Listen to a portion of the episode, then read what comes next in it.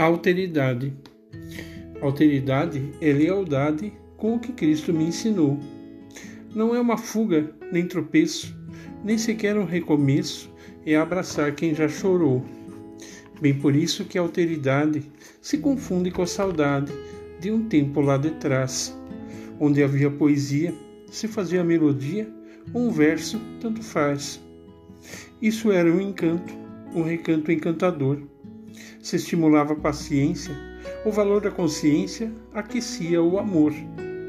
A alteridade sempre foi então o riso, que diz para mim que eu preciso um belo dia te encontrar. Vamos juntos caminhar?